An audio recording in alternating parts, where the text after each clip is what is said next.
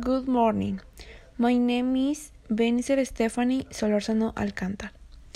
Today I will be one on the log logout for you to take a small medical history.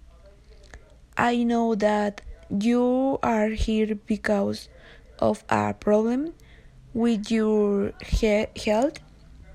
Could you tell me which ones are bit bothersome, please?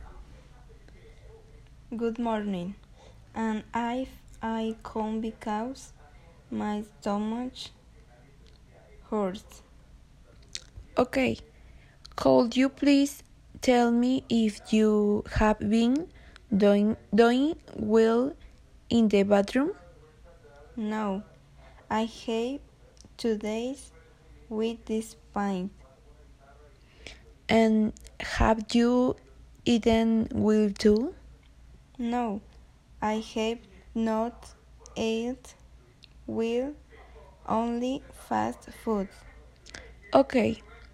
I think that will uh, with the things and symptoms that you indicate you suf suffer from constipation you need too much medications and you need too much fever with um, water you need too much water. And you have too much exercise.